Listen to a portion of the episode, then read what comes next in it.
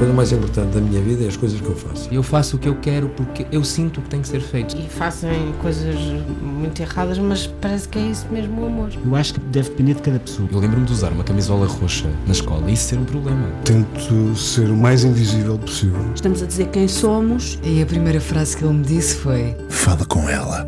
Há sempre uma resposta para todas as questões.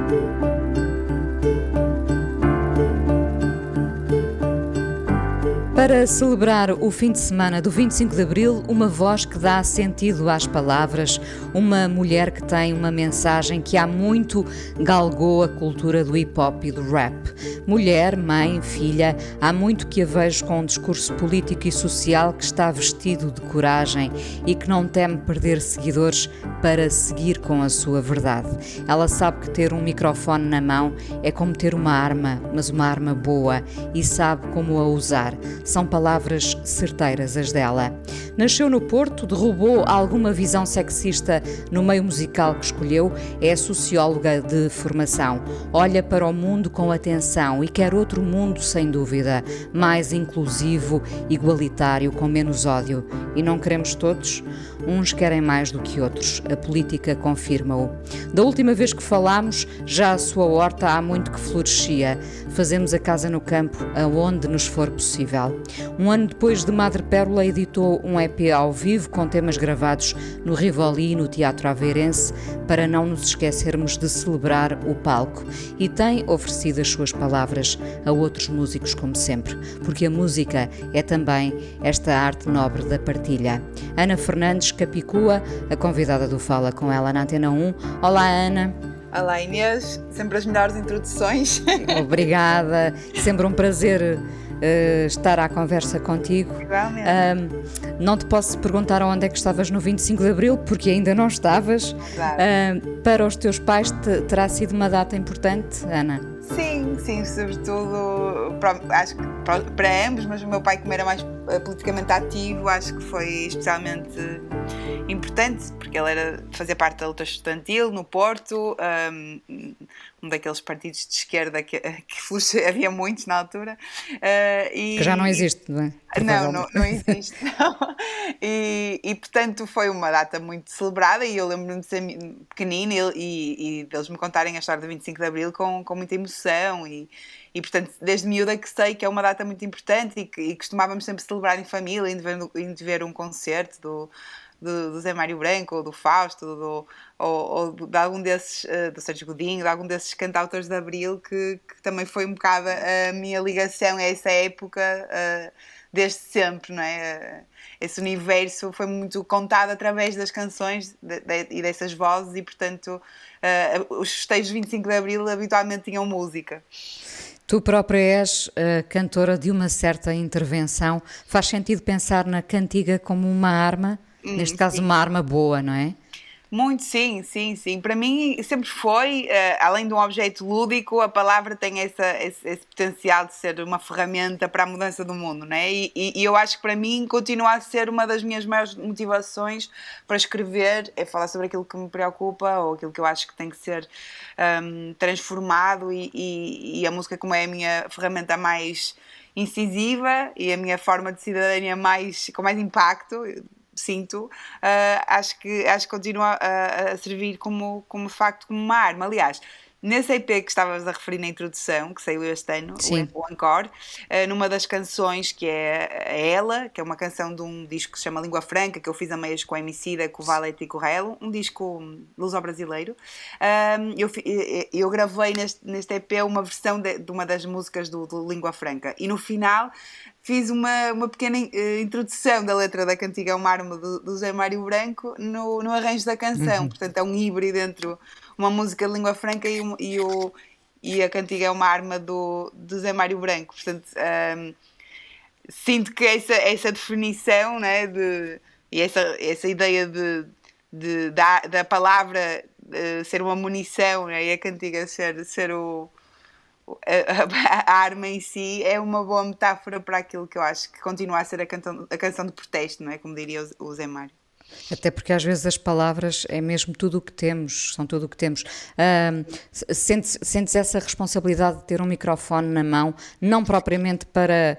Uh, vá lá, para brilhar, mas para uh, fazer passar uma mensagem.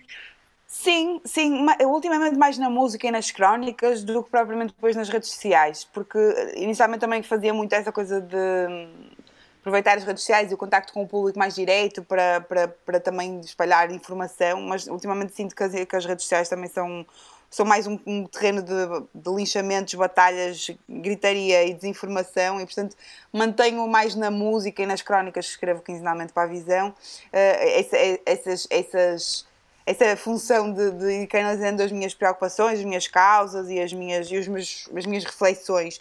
Mas, Porque se gasta muita energia nesses linchamentos, sim. nesses ajustes de contas uh, sem sentido, não é? É, e acho que até certo ponto é, é contraproducente, porque o que acontece é que às vezes até os temas são interessantes e podíamos discuti-los de forma construtiva, mas depois acaba por transformar-se tudo numa espécie de Porto Benfica toda a gente grita e ninguém ouve ninguém, portanto não há de facto, e depois não há de facto, não só não há de facto uma, uma discussão construtiva, como acho que se inquina ainda mais o espaço público que está já muito, muito tóxico e muito polarizado, e acho que de facto eh, chega a ser o backlash e, e, e, e, as consequências do que, é, dizer, do que é o cansaço e uma certa toxicidade instalada ainda se agravam mais, eh, na minha opinião. Tens toda a razão, eu gostei muito dessa imagem de, das redes serem um gigantesco Porto Benfica. É mesmo. Uh, uh, com... Mas sem a parte bonita, que é o desporto, não é? Só mesmo sem a, a parte bonita, sem, sem aquele arrepio global que às vezes o futebol provoca, não é? Uh, nós estamos a falar antes do 25 25 de Abril, uh, dias depois do país voltar uh, uh, a desconfinar, como é que foram estes tempos para ti? Com a horta viçosa, provavelmente? Não sei. Mantens a horta? Por acaso ela tinha estado muito abandonada Sim, mantenho, mantenho. E, e, ela estava abandonada desde que o bebê nasceu, entretanto agora está recuperada. Mas, mas estes, estes tempos não, não, não vou dizer que têm sido fáceis, apesar de ter havido coisas boas. Um, porque, porque acho que para toda a gente que, que, toda a gente, no geral tem sido difíceis. E para, e para as pessoas que trabalham na cultura uh, têm sido especialmente duros porque há uma frustração e uma sensação de abandono e de, e de adiamento permanente das nossas necessidades que, que, não são fáceis de gerir e sentir também que as pessoas têm, de facto, estão em baixo, os colegas, as equipas, as pessoas estão muito angustiadas e isso não é, de facto, mesmo que eu pessoalmente tenha conseguido poupar dinheiro nos últimos anos para me aguentar nestes meses eh, mais duros, hum, eu própria também, quer dizer, nem que seja porque lancei um disco um mês antes praticamente da pandemia começar, sinto que há uma grande frustração em não podermos fazer aquilo que mais gostamos, até porque nós encaramos habitualmente, habitualmente as pessoas que trabalham na cultura, encaram o trabalho não apenas como um, um ofício ou uma, pronto, uma necessidade de pagar contas, mas porque nós gostamos mesmo e está sentido à nossa vida, não é? E o palco é uma, é uma, é uma, é uma quer dizer, acaba por ser uma espécie de, de, de, de, pretexto para nos juntarmos e para, e, para, e para celebrarmos aquilo que mais gostamos de fazer. E há um sentimento de, camaradagem e de união que, que, é muito, que agora ficou muito óbvio, quando, porque nas poucas vezes que temos a oportunidade de ir de ir a, a, palco, as pessoas estão realmente gratas e felizes e, e, acho que acabamos por revalorizar todos ainda mais a nossa profissão, que já era tão amada e tão e, e que, que, tinha tanto, tanto sentido. Eu acho que para todas as pessoas que vivem do palco estes meses foram dramáticos e para mim, especialmente, foi difícil gerir a, a, frustração de ter tido um disco que me deu tanto trabalho, porque eu tinha acabado de ter um bebê e tive que arranjar forças e tempo do nada para terminar um disco e conseguir lançá-lo. E de repente, quando eu finalmente ia desconfinar, depois do primeiro, primeiro ano de mamã, um, foi ainda mais uh, difícil gerir não é, o, o confinamento e toda essa, essa expectativa que foi Uh, quer dizer, que ou esse, todo esse balde de água fria, não é? Uh, e, e, pronto, e, e, não tem sido sempre.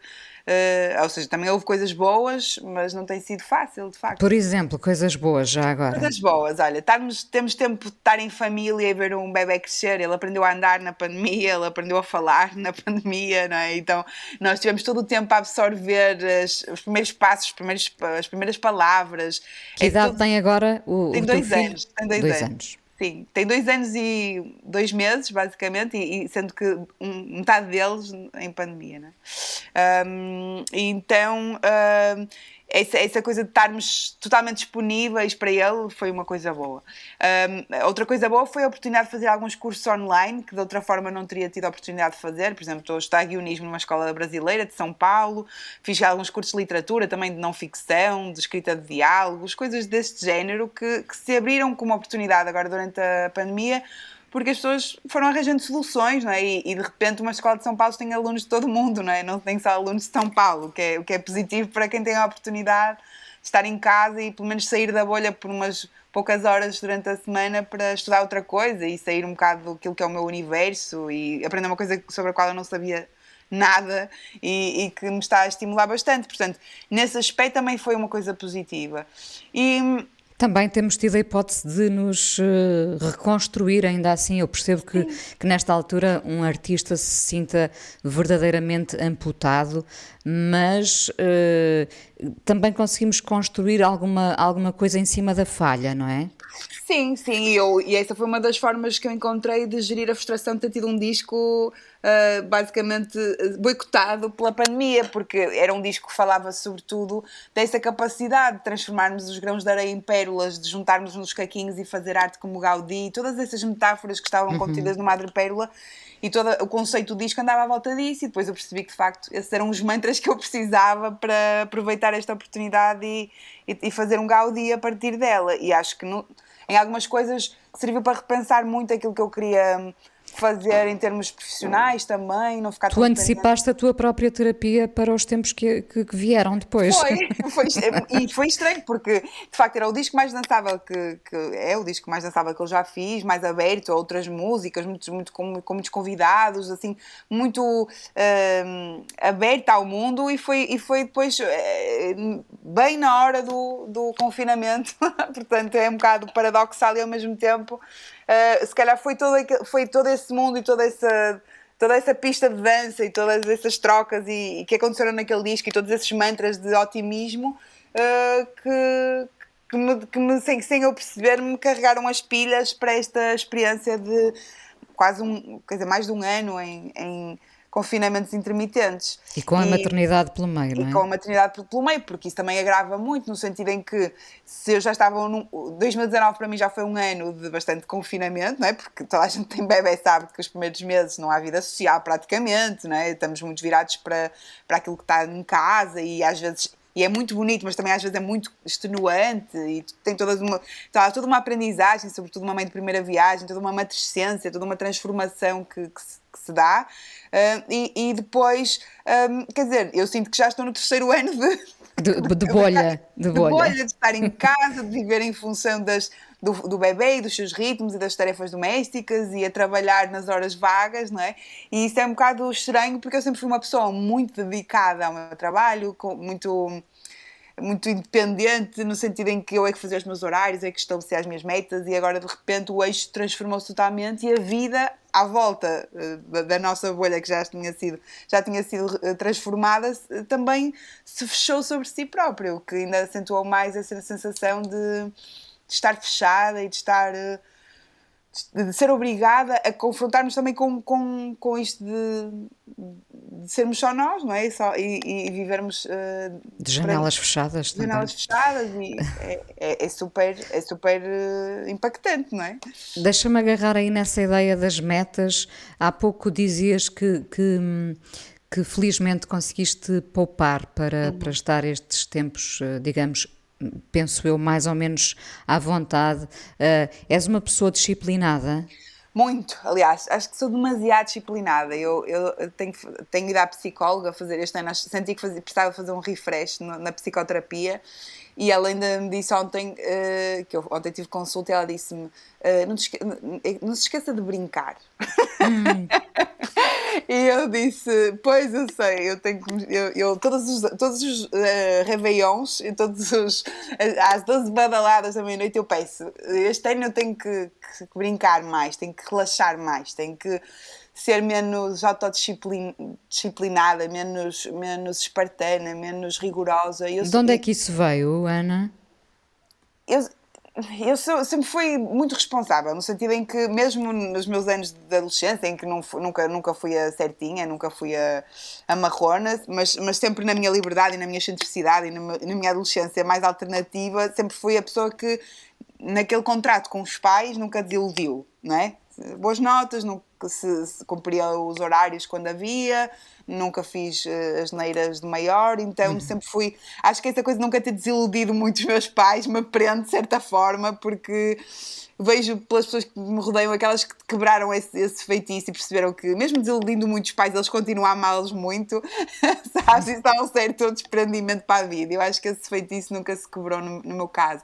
Mas indo, indo depois para para a minha vida mais eh, na, vida adulta, não é? E eu, eu, eu houve uma altura que estava a fazer doutoramento e que estava muito infeliz a fazer aquilo e, e vivia muito angustiada porque sentia que, que, se eu não me levantasse da cama naquele dia ninguém ia dar pela minha, falta, pela minha falta, porque eu, eu trabalhava sozinha, não é? E não tinha que não tinha nada marcado com ninguém, estava sempre a trabalhar pelos meus horários e na minha bolha e um compromisso contigo própria, não é? Sim, mas não estava, ao mesmo tempo sentia que nunca estava a ser produtiva e que nunca estava a trabalhar o suficiente.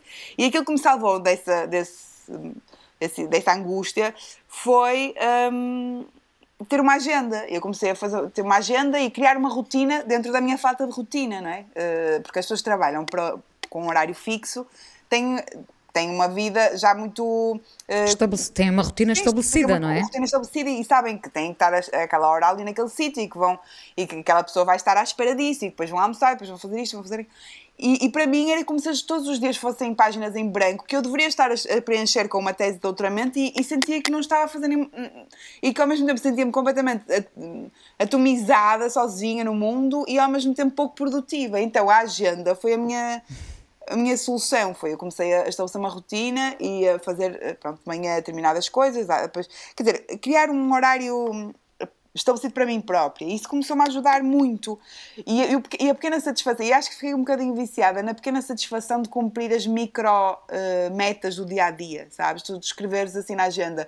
Uh, terminar uh, uma tarefa qualquer que seja ridícula, ou ir caminhar uma hora, fazer avançar X páginas no trabalho, um, uh, marcar uma reunião com não sei quem, ou seja, as pequenas micrometas do dia a dia, que, que, são aquelas que nos permitem chegar às grandes, não é? no final do, do ano, ou do projeto, ou do que é que seja, um, tornaram-se satisfatórias a partir do momento em que comecei a, a, a conseguir cumpri-las.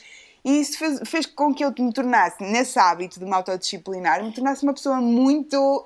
Um, não só muito uh, disciplinada, como muito eficiente. Eu sou aquela. Eu, aliás, costumam gozar comigo, dentro de, dos colegas da música, as pessoas que me conhecem, até nas, na editora, na agência, que eu sou a única pessoa, quase praticamente, da música portuguesa que se diz que um álbum sai em julho, sai em julho. Sabes? e, e, e, e, gozam comigo porque acham que, pronto, eu sou assim, essa pessoa certinha. Isso tem coisas muito boas, de facto, porque me torna uma pessoa produtiva e disciplinada e realizada nas minhas metas. Mas, por outro lado, também me tira uma certa. Hum, um lado de fruição do imprevisto e, uma, uma e, e tira-me um, certo. Hum, pronto, uma, uma, uma, ideia de relaxamento em relação às coisas que eu tenho muita dificuldade em, em cultivar. E o teu filho não veio para amarrotar a, a, a, a, folha dessa agenda diária? Sim. Sim, no sim. trabalho sim. No trabalho sinto que agora relativizo muito mais e se não fiz, não fiz, marco para amanhã. Uh, mas mas em, em termos de, de, daquilo que são as, as metas do, do dia a dia, uh, não tanto que, por exemplo, sei lá, já não me chateia se não, se não consigo fazer hoje determinada coisa que tinha um, planeado. Pronto, chateia, às vezes chateia-me um bocadinho, mas não me chateia tanto. E ele, claro que não me permite ter uma rotina certa e nem eu quero ter, porque, porque de facto nestes tempos uma pessoa tem que relaxar um bocado mais. Mas, mas sinto que também na maternidade tenho a mesma atitude de querer fazer tudo, tudo bem, e o que é muito pesado, e toda a gente tem filhos sabe que a perfeição é impossível, e quanto mais nós estamos a tentar fazer tudo certo, mais exaustas ficamos. É e eu dou por mim muitas vezes a, a- a- a trabalhar para a exaustão, no sentido em que, hum, pronto, primeiro eh, nas escolhas, nas pequenas escolhas, às vezes sou bastante, como é que é dizer, tento fazer quase tudo, de- delego pouco, sou um bocadinho. Hum, Tu tens é que tanta energia que precisas de trabalhar para a exaustão, sabes? não, não sei se tenho, sabes? Eu sinto-me tão cansada nos últimos tempos que eu acho que não sou essa pessoa enérgica. Adorava Eu- ser. Eu acho que és. Sei. Olha, mas Eu acho que mais obstinada do que enérgica. não sei se se- não, não podemos partir para a brincadeira, mas vamos à primeira canção. Não sei se Sim. nos permite brincar ou não. O que é que tu escolheste?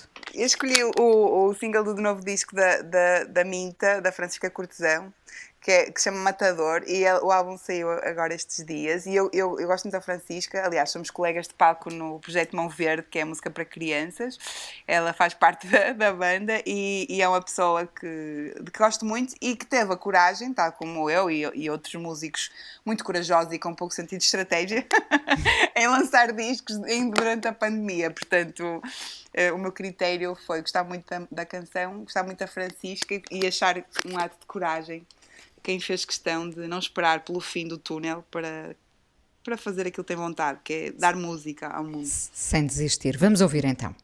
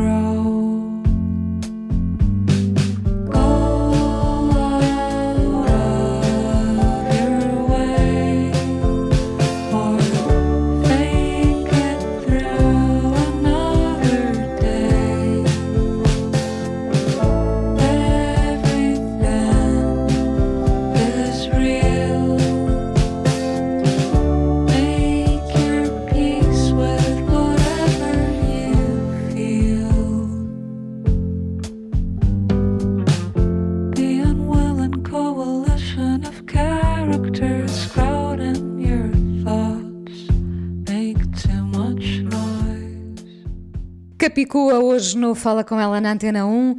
Ah, o Encore é um EP para celebrar o palco, como está anunciado. Temos que eh, demore até o mundo voltar eh, a celebrá-lo em pleno. Sim, por acaso temo, porque acho que mesmo que agora comecem os concertos, ainda vai demorar muito tempo a, a termos aquela experiência imersiva de estar ali corpo a corpo, sabes? Eh, Com na- suor, na- com suor é, à mistura, com- sim. Com suor, fumo, pó, aquelas coisas todas que, estão, que se sentem nas primeiras filas de um festival ou de um concerto intenso, e isso acho que é muito daquilo que, que faz com que os concertos sejam mágicos. É essa sensação de hiperrealidade, não é? de sentir, sentir a música não só pelos, pelos tímpanos, mas por todo o corpo, não é? E sentir os graves a, re- a reverberar na caixa torácica, os encontrões, as, as pessoas estão a dançar a- em redor e quase que nos impedem de, estar, de estarmos quietos. Um, Deixar a, deixar a a roupa quase à porta. Deixar a roupa Sim. quase à porta porque não se aguenta, não é? Com, com o cheiro Exatamente, do. aquele calor, aquele cheiro de tabaco, aquela nuvem de pó que se levanta nos festivais, todas essas coisas que antes eram desconfortáveis e que agora são mesmo a prova de que estamos vivos e que estamos juntos, sabes? E essa coisa de. De, de, de- de podermos relaxar. Eu sinto que agora quase não temos vida social e quando temos há todo um conjunto de preocupações que nos impedem de estarmos eh, relaxados e, e, e- e- Há uma, há uma quase censura sobre o convívio, não é? Há uma Claro. autocensura sobre o convívio. Sim, é, é preciso justificar muito que queres que vais conviver e depois quando convives estás preocupado porque, sei lá, porque se a mesa não tem dois metros entre as pessoas e porque não está arejado o local ou uma esplanada, mas as pessoas estão muito juntas. Quer dizer, começas a, pelo menos eu começo-me a preocupar porque, pronto, acho que enquanto os meus pais não estiverem vacinados também vou ter mais, vou estar mais tensa em relação a isso, mas, mas eh, crias um conjunto de de pânicos e de, de checklists de controle que são, que são um bocadinho sufocantes. E para mim, que passei a vida toda a tentar não ser uma nojentinha, porque eu, eu, eu tenho tendência para aquela coisa de, de pensar nas consequências e nos riscos. E pronto, quem me ouvir hoje, hoje nesta entrevista vai achar que eu sou uma chata, mas é, é um bocado essa coisa de, de tentar ser, de ser- relaxar e de, e, de, e de não estar demasiado preocupada com as coisas. Também tem a ver com isso, às vezes com a nossa, com a nossa saúde, com o nosso bem-estar, não é? Tipo, pá, comer. comer eh, Comer batatas fritas com a mão no mesmo pacote que várias pessoas, sabes? Essa, cena básica sim, do, sim, do sim. antigamente que, que fazíamos ah, sem pensar. Ou Beber pelo mesmo copo. mesmo beber- copo, pro- provar do gelado da amiga, sabes? Tipo, usar o mesmo batom de cheiro, sei lá, coisas assim, tipo, ridículas que, que hoje são impensáveis. E, e- Dar valor acho- à, à bodega, à bodeguice, é, não é? aliás, eu, acho, eu, eu tenho a teoria de que depois disto passar, quando vierem os Roaring Twenties e toda a gente for sair à noite outra vez, vai haver gente a lamber o corrimão do Lux, da escada do Lux, vai haver gente a lamber o, o terminal do multibanco, o, o, o balcão do bar, vai ser uma loucura. Eu acho que Oxal- ser- Oxalá venha, venha esse tempo, não é? Espero muito que sim.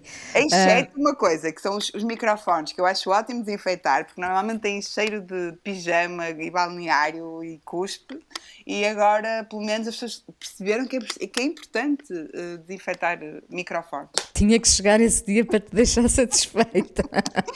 É, é bom. Não chegar à sala de ensaios e o microfone estar a cheirar. eh, nem, não vou reproduzir outra vez a lista. Vale a pena. Mas, mas eu percebi, eu percebi, também já o senti. É? Ahm, é verdade, é verdade, cheira a, a balneário. É horrível.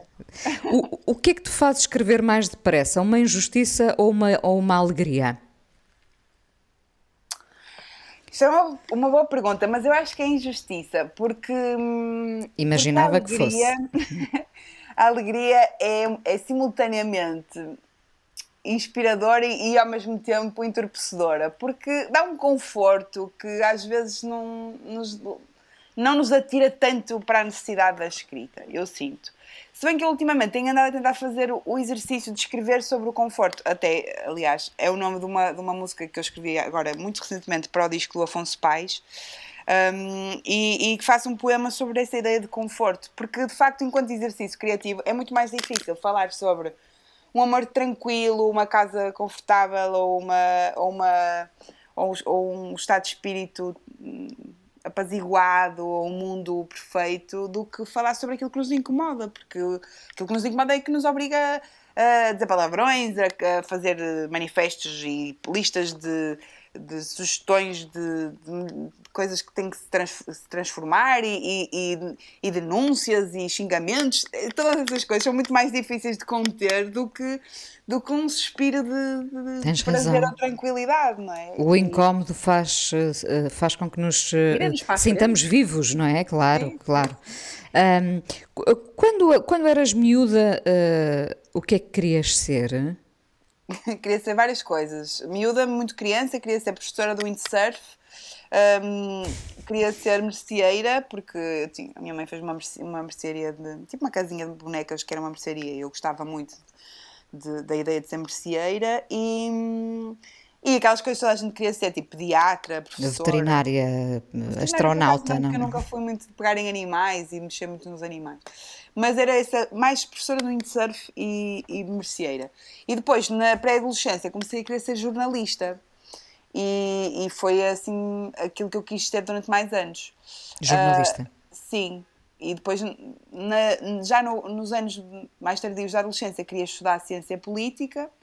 E depois o meu pai lá me convenceu que ciência política, se calhar, era uma coisa muito específica. E se eu, e se eu fosse estudar sociologia, podia, depois, se especiali- especializar-me em sociologia política, mas também muito em noutras áreas que também me interessavam, como o planeamento do território, ou, ou o que quer que fosse que a sociologia também permite uh, uh, enquanto Pronto, enquanto especialização. E, e, foi o que acabei por fazer, foi o estudar Sociologia, depois acabei por estudar estudos territoriais e planeamento do território, precisamente.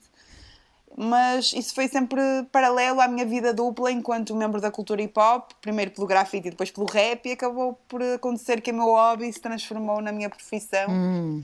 E, e, aquilo que eu nunca pensei ser quando fosse grande, que era rapper, também na minha geração isso era quase impossível, porque só havia um ou dois rappers que viviam da música, não é? Sei lá, os, os the Gap, o Boss AC, muito poucos nos anos 90 hum, conseguiam de facto tocar em festivais e fazer uma carreira fora do underground e eu nem sequer cheguei a, a, alguma vez a sonhar que isso fosse possível, portanto nem sequer pus isso em causa. Um, e é isso. Uh, falando, falando da influência do teu pai ou dos teus pais, um, o, o, o que é que queres passar ao teu filho que já veio deles, dos teus pais? Olha, isso é engraçado, porque eu tenho pensado muito nessa questão da educação ultimamente e, e, e falo assim com outras mães e leio bastante, sei lá, blogs e eu ouço podcasts de, de mães e de maternidade e tudo. E, e, há muitas pessoas que têm essa ideia de querer fazer tudo ao contrário do que os pais fizeram, não é? Que tomam o exemplo dos pais um bocado como contraponto àquilo que têm vontade de fazer. E eu acho que, no geral, uh, o modelo dos meus pais uh, é, para mim, o, modelo que eu quero, que eu quero seguir. Uh, de facto, não há assim... E que assim modelo é esse? Olha, aquele contrato de. Pronto, na adolescência, mais aquele contrato de dar liberdade e, e confiar e, e, receber em troca responsabilidade. Mas na infância é uma coisa assim, muito, um, um tipo de educação bastante relaxado, com poucas. Poucas, poucos horários muito estritos e pouca, e pouca disciplina muito. Hum, uh, espartana, mas uma, uma educação muito flexível, muito afetiva, uh, com, com bastantes livros, vida cultural, passeio e esse estímulo para as coisas do mundo, né? de, para as artes, para, para, para, para tudo que, que nos. para os encantamentos. Eu sinto um bocado identifico-me bastante uh, com, com o tipo de, de, encantamentos que os meus pais também têm e que nos passaram, essa coisa de, de viajar e conhecer as aldeias de Portugal, comer bem, sabes? De ir e ver uma exposição, uh, ouvir um concerto, uh, gostar de um disco e ouvi-lo durante o mês inteiro. E, uh, e, recebeste, e recebeste esse amor que, que, veio deles manifestado, o toque, os abraços, sim, sim, os sim, elogios. Recebeste-os? Sim, sim, sim, sim, A minha mãe é mais discreta nas palavras e, e, e muito, mas muito uh, carinhosa e paciente nos no gestos. O meu pai é mais das palavras e eu sou um bocado igual a ele. Uh, essa coisa do, de, de, de ser mais demonstrativo de, do, do afeto através das palavras e, e se calhar com muito menos paciência que a minha mãe para a maior parte das coisas, depois compensava nessa parte de ser muito afetivo no gesto e nas palavras, e portanto, tanto um como o outro uh, sempre, sempre foram bastante. e agora com uma voz ainda mais, não é? Bastante afetiva. Imagino, imagino. E acho que essa coisa de ter uma autoestima forte e de, e de conseguir projetar a minha visão do, da, artística no, no meu trabalho e no, e no, mundo e ter essa capacidade de, de me expressar e, e, nomeadamente na escrita, que eles também sempre valorizaram desde, desde a escola primária que, que, repararam na minha vocação e valorizaram e acho que isso foi determinante também no, na minha vontade de desenvolver a, a, escrita. Quer dizer, eu acho que em tudo isso está essa infância feliz e essa família que me estimulou e esse, esse privilégio de ter uma, uma, uma família muito muito, muito, como é que é dizer, acolhedora e, e também no, dos, dos, próprios avós, não só a família nuclear, mas os tios, os primos, eh, no geral, toda a gente ser muito. ter uma família bastante acolhedora e, e muito. E que, e que, estimulou desde a infância né, o, a minha autoestima e aquilo que é. Farás o mesmo ao, ao teu filho ou aos teus filhos, se, se vier sim. mais. Sim, sim, sim. Eu, eu tento fazer isso. É claro que é, é, sempre um bocadinho uh, misterioso saber o que é que é estímulo um, externo, o que é que é propensão é genética, o que é que é daquela criança enquanto ser individual e irrepetível, não é? E, portanto, nós temos esperança de que o nosso estímulo resulte nessa autoestima forte e nessa, e nessa, nessa, nessa estrutura firme, não é? Para aguentar os embates do mundo, mas isso, isso é sempre um bocadinho uh, misterioso, porque eu tenho um amigo meu que diz: não, isto 90% é, é, já vem de, da genética, isto um bocado assim para desculpar não é? Nossa, os, nossos, os nossos fracassos Tal, também. Talvez não, talvez não uma porcentagem tão alta, não é?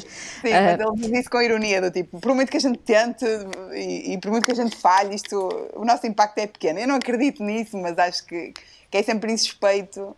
Uh, é sempre impossível dizer qual é a nossa porcentagem de, de, de, de contributo, não é? Uh, ainda pensamos às vezes que, que, sozinhos não mudamos o mundo. Vais fazer uh, uh, ver ao teu filho que ele pode ser decisivo na mudança do planeta, do, do, mundo, da vida. Eu acho que, acho que isso é, é um bocado quando nós ensinamos o que é responsabilidade e o que é liberdade, não é? o que é, que é esse, e o poder da escolha e o poder do, do contributo e do poder, eh, quer dizer, e do, e do, potencial individual de cada um, estamos a ensinar isso, não é? Que, porque se nós dissermos que não serve para nada e que, e que, nossa, e, e, que, e que nós não conseguimos mudar nada e que não, e que não temos uma palavra a dizer, acaba, acaba, acabamos por ensinar que não vale a pena, que nada vale a pena no fundo, não é? E por isso quando me perguntam Uh, em relação à educação dele, mas em relação também ao meu trabalho, se eu acredito que a minha música pode ter um poder transformador, claro que sim, senão para que é que eu a faria, não é? No Exatamente. Momento. Podia ser só por uma questão egoísta, do tipo de ter que me expressar, mas mesmo assim isso já seria eu a ter um impacto no mundo e, portanto, nesse sentido, mesmo que seja um micro impacto, um, é um impacto e, e, e, se juntar, e se nos soubermos juntar com as tribos certas não é? e, e, e com as e com e com as uh, quem quem como nós acredita nisso e tem a mesma visão do mundo e, e os mesmos valores eh, como o azimuth, acabamos por, por engrossar a nossa, a nossa contribuição e a nossa voz. E por isso, nesse sentido, eu acho que é cada vez mais importante falar sobre essa, sobre essa dimensão utópica da vida, não é? E acho que nós estamos num momento em que toda a gente se recusa a falar das alternativas ao capitalismo e ao nosso modelo de desenvolvimento, ninguém quer falar, é, tipo, é o fim da história, não é? Tipo, essa ideia ilusória que nos venderam de que não há alternativas e, e acho que ao contrário das gerações anteriores, em que havia muito essa ideia das utopias e de cada um tinha uma, uma se agarrava a uma ideologia mais ou menos eh, formada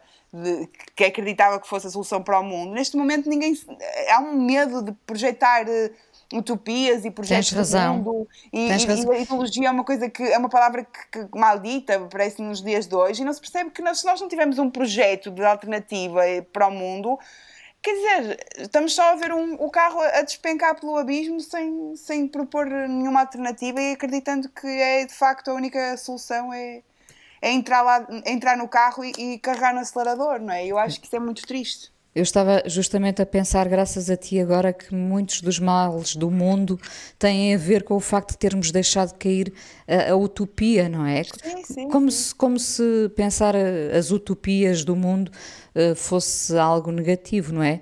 E nós sim. precisamos precisamente do, do, sonho para ir em frente, porque sem sonho uh, não vale a pena sair de casa, então, não é? Sim, de facto, as crianças, os adolescentes, nomeadamente, tinham muito essa. Hum, eh, estavam sempre muito associados à ideia do sonho, da, utopia, na, na, infância um sonho mais tipo Miss Universo, não é? Da paz do mundo, de ninguém ter fome, não sei o quê. Depois na adolescência uma coisa mais rebelde, mais proativa, de, de, de aderir a causas e de ser um, interventivo e, e, de, e, de, e de ser do contra, não é? E hoje, hoje acho que nem, nem associamos, já, já nem na infância e na, e na adolescência associamos essas coisas como algo positivo, não é? No sentido em que parece que se desvalorizou. Uh, quer dizer, acho que há assim uma coisa meia blasé, meia, meia um, cínica, sabes? De dizer.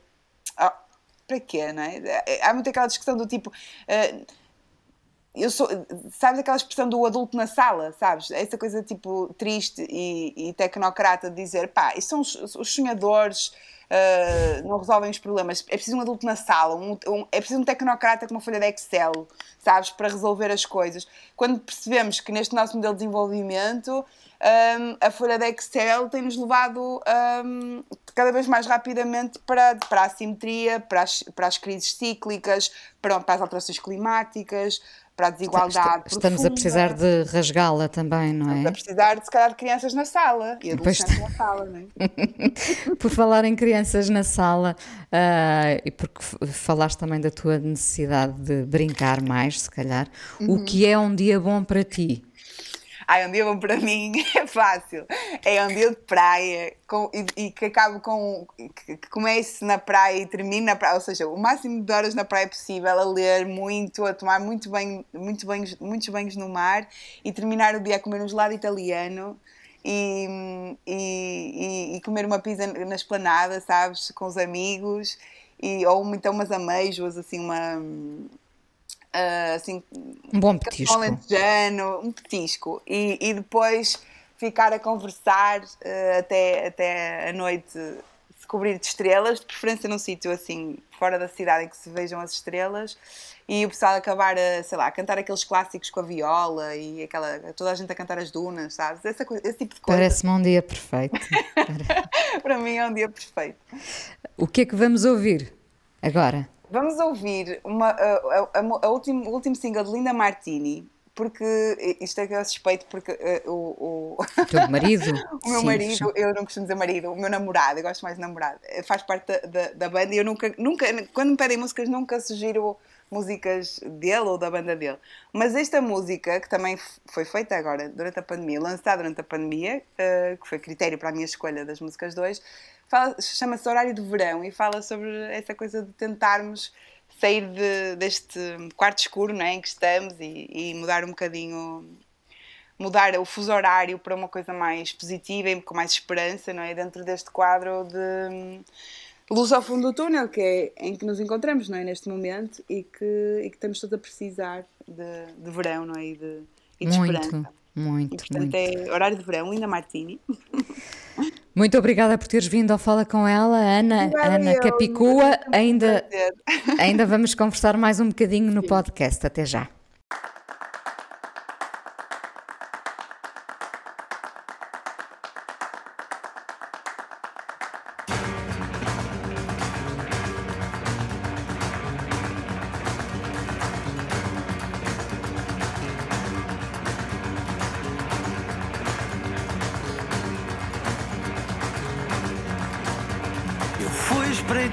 Sol.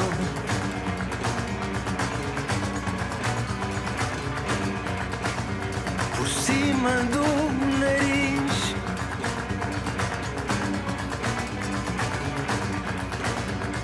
Contei até três.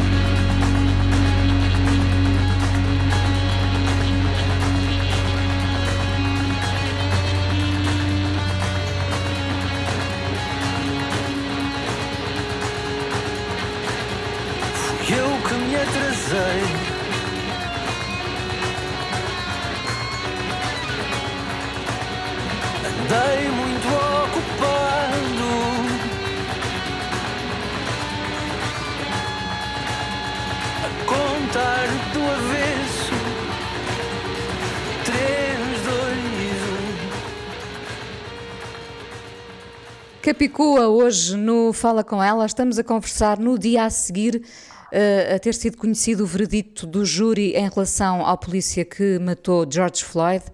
Ahm, Capicua, eh, se- sentes toda esta turbulência do mundo? Já aqui falámos disso, dessa, da urgência climática, da urgência da inclusão, ah, o, o receio pelo regresso de determinadas políticas e doutrinas. Ah, o, o mundo faz destes avanços e recuos, não é? Nunca te sentes perdida? Ah, sim, claro que sim. E às vezes, quando o otimismo chega, ah, dá uma angústia pensar que de facto está tudo muito crispado, muito polarizado, e há coisas que a gente já dava por garantidas, como um certo. ah, quer dizer, como, por exemplo, os valores humanistas, não é? Sei lá, de. da igualdade, da solidariedade, essas coisas uh, que nós já achávamos que, que, a, que a civilização tinha conquistado e percebemos que de facto há muita gente que ainda tem uma perspectiva individualista, um, preconceituosa, super. Um, um, como é que é dizer? Que vira as costas à, ideia do, ao outro e à diferença e é completamente insensível e, e, e, e, sem qualquer tipo de empatia por, por situações de, de desespero, como por exemplo, estou a falar dos refugiados, estou a falar às vezes das questões ligadas à imigração, estou a falar da falta de, de, de, vergonha na cara com que as pessoas dizem coisas racistas nas redes sociais, sem qualquer tipo de pudor, eh, a misoginia instalada, a homofobia, quer dizer, que eu, eu sinto que antes as pessoas tinham, não é que tínhamos, tivéssemos resolvido, não é? Claro que não, mas havia um certo pudor porque as pessoas percebiam que havia um chão comum de valores uh, humanistas que, que, que, que, estavam vigentes e que, e que não era certo fazer determinado tipo de comentários e determinado tipo de escolhas uh, eleitorais e etc. E acho que este, esta regressão, este. este, este Pá, é um recuo, este, não é? É um recuo, eu vejo como é? um recuo. Sim. sim. é um recuo civilizacional. É, é, é super assustador porque, de facto, percebe-se mesmo que aquela coisa que nós dizíamos às vezes, uh, sem, sem. sabendo que é verdade, mas sem experiência própria, uh, é, mesmo, é mesmo para levar a sério que a liberdade nunca está conquistada. É preciso todos os dias reconquistar. Nunca a podemos dar como garantida, é Nunca. verdade. Nesse momento em que nós damos por garantia, é, é que. É que é que é, é, quando os reacionários ganham força, não é? E por cada avanço civilizacional vai haver sempre a reação e quem queira recuar até à casa de partida, tipo o jogo, jogo da glória, não é? E acho que essa, essa, essa situação em que nós estamos neste momento é super perigosa porque tanto pode ser só um recrudescimento que depois, entretanto, é completamente. Hum, quer dizer, que faz parte desse processo de evolução civilizacional e de, e de conquistas de direitos sociais, etc. Como pode ser um retrocesso de facto histórico. E, e, e, é isso que nós não sabemos agora ainda muito bem. Se isto é só essa reação habitual a, um grande, a uma grande evolução histórica e civilizacional, ou se é um, retrocesso de facto, não é? E, e, acho que isso nos próximos isso anos... Isso é assustador, só, é só essa é dúvida já é assustadora, não é? Assustador e ao mesmo tempo deixa-nos alerta. Eu sinto que as pessoas que estão do lado certo da força e que se calhar estavam mais acomodadas e que se calhar achavam que só, só calar uh, já era consentimento, neste momento não, este momento é preciso é preciso gritar muito pela liberdade, é preciso estarmos muito atentos, é preciso estarmos mais ativos, é preciso uh, fazer renascer os movimentos sociais que interessam, não é? Aqueles que fazem de facto uh, diferença na vida das pessoas e que, e que salvam as pessoas da, da pobreza, da, da, da, invisibilidade, da desigualdade. E, e, de facto temos que, temos que fazer esse, temos que trazer o lado certo da força para, para, eh, para, para, para campo, não é? Porque, porque já não chega só simplesmente a votar de 4 em 4 anos, é preciso estar ativo todos os dias na garantia da, da, da manutenção da democracia e, e, e, e, para não haver de facto esse, esse tipo de, de recursos históricos. Porque... E essa vontade de lutar tu não a perdes. Ou seja, como é que tu lidas com o preconceito? Imagina que um amigo, um, conhecido, enfim, alguém que tu até conheces, eh, descobres-lhe de repente uma, uma faceta altamente preconceituosa e reacionária. O que é que tu fazes? Um, vais batalhar contra o preconceito ou podes deixar não, cair falar, essa pessoa? Não, não, vou falar. Vou, primeiro vou falar e depois vou, vou dar a minha opinião, vou tentar mostrar a pessoa quão errada está, não é? Argumentar, mostrar à pessoa informação, tentar destruir preconceitos e, e, e, não ter essa atitude arrogante de fazer como nas redes sociais, em que bloqueamos quem, quem está em desacordo, não é? E, e, de certa forma ainda acentuar mais aquele algoritmo da vida real em que só nos aproxima de pessoas que têm os mesmos gostos, as mesmas opiniões e, e a mesma visão do mundo e acho que um, e, acho que essa reação assim snob e arrogante de não querer contactar ou, ou sequer argumentar contra esse tipo de, de, de, de, opinião faz com que, com que as pessoas, com que a extrema-direita ainda ganhe mais espaço, porque há uma espécie de. Como é que é dizer? É um bocado como quando foi a, eleição do Bolsonaro, que houve muita gente que, que, estava, pronto, na oposição, é? que queria que as pessoas votassem no Haddad, que foram para a rua tentar demover uh, os eleitores de Bolsonaro a votar, a votar nele e, e através da conversa, porque senão acabamos por ainda nesta polarização, fazer com que se calhar pessoas que estão a votar ao engano e que acham que de facto aquela, aquele populismo é a salvação da colheita e que se calhar não, não têm acesso a outro tipo de informação e que se calhar até estão a consumir fake news e que se calhar têm uma ideia enviesada da realidade e que podemos tentar demover através da, da informação e da conversa e do diálogo, se calhar é, é que não- se tivermos essa atitude arrogante e- e- e- e de quem bloqueia a- a- o contraditório, acabamos por perder essas pessoas de vez, percebes? Então acho que dentro daquilo que eu acho que é aceitável, não é? Claro que se é uma opinião que vem mesmo do, do, do âmago, uma coisa mesmo inaceitável, obviamente que se calhar vou riscar essa pessoa da minha lista. Agora, quando eu sinto que é uma questão de falta de informação, de ignorância, de preconceito, de, de enviesamento, eu tento, tento falar. Mais na vida real até do que nas redes. Eu já te disse, eh, eh, já tive a oportunidade de dizer que há um animal político dentro de ti e tu já sabes que no dia em que criares um partido político, eu vou estar ao teu lado. Não, não, nunca vai acontecer mesmo. Aliás, eu dia estava a dizer isso. É- é- Eu acho que hum, é- hoje em dia, para ir para a política, é preciso ter uma coragem, porque para estarmos ali no meio daquele lamaçal com montes de gente que é, pronto, a ter que debater com Pouco, pouco interessa, sim. que interessa pouco, ou, ou pessoas que estão ali por, por carreirismo, ou que estão ali e que são pouco democráticas e ter que, e ter que estar permanentemente ah, sob, quer dizer, no, no- no mesmo pântano em que isso acontece, pessoas honestas que têm de facto vontade de mudar a situação e que depois são confundidas e permanentemente, te- quer dizer, permanentemente alvo do preconceito que as pessoas hoje em dia também têm em relação à, à política e tudo, tudo isso eu acho que é muito desgastante e de facto não tinha, não tinha perfil. Para além de que eu sou uma pessoa que tenho dificuldade em. eh, eu lido mal com a autocensura e já sinto que o mundo em que vivemos já nos exige tanto controle e tanto. que estar na política ia ser muito, muito doloroso. Pronto, E continua. aquilo que eu estava a dizer há bocado, deixa-me só, só para terminar, que, é- que, é- que essa ideia de que eu sou um bocadinho. preciso de, relaxar e de ser uma pessoa mais. de brincar mais, não é? Como dizia a minha, a minha psicóloga. E eu sinto que também o facto de eu- de eu ter um trabalho criativo e ter uma, uma parte muito importante de mim que é, que é, um- que, que é mais artística e, mais, e, e que vive da expressão e da, e da, e da poesia, nomeadamente que quanto mais eu assento o meu hemisfério direito, não é? essa coisa de estar controlada e responsável, disciplinada, e eh, mais mato a, a- a capacidade de ver, de ver a poesia nas coisas. E, e é isso que eu sinto, é que tantas vezes estou a correr para cumprir a minha agenda que não vejo as flores que estão na beira do caminho, sabes? E eu queria fazer exatamente o caminho inverso dessa de ter uma carreira política não sei o quê, porque acho que também a, a poesia também é importante, sabes? E, e- e é engraçado que quando, no dia que o, o Bolsonaro ganhou as eleições, eh, eu até partilhei no, no, no Instagram um, um cartoon de um, de um cartunista brasileiro que se chama Rafael Correia e que, ele- e que era muito simples, que era um amigo virado para o outro. E agora o que é que fazemos? Não é? Ele, um a perguntar, perante isto, o que é que fazemos? E, e o amigo responde, poesia. Esses, esses sacanas não suportam poesia. Então Pois acho é. que se calhar a minha Temos poesia... continuar a ver as flores no canteiro. É, e a minha poesia se calhar é mais, ainda mais subversiva do que qualquer ação política que eu possa ter no- nos partidos, na- nas instituições de poder, etc. Ana Capicua, muito obrigada por teres vindo ao Obrigada, Fala com ela. É sempre um prazer enorme falar contigo. Obrigada. Um beijinho. Um beijinho, E- um E ver se beijinho. nos vemos na vida real um dia desses. Isso mesmo, isso mesmo. A coisa mais importante da minha vida é as coisas que eu faço. Eu faço o que eu quero porque eu sinto que tem que ser feito. E fazem coisas muito erradas, mas parece que é isso mesmo o amor. Eu acho que deve depender de cada pessoa. Eu lembro-me de usar uma camisola roxa na escola e isso ser um problema. Tento ser o mais invisível possível. Estamos a dizer quem somos. E a primeira frase que ele me disse foi: Fala com ela. Há sempre uma resposta para todas as questões.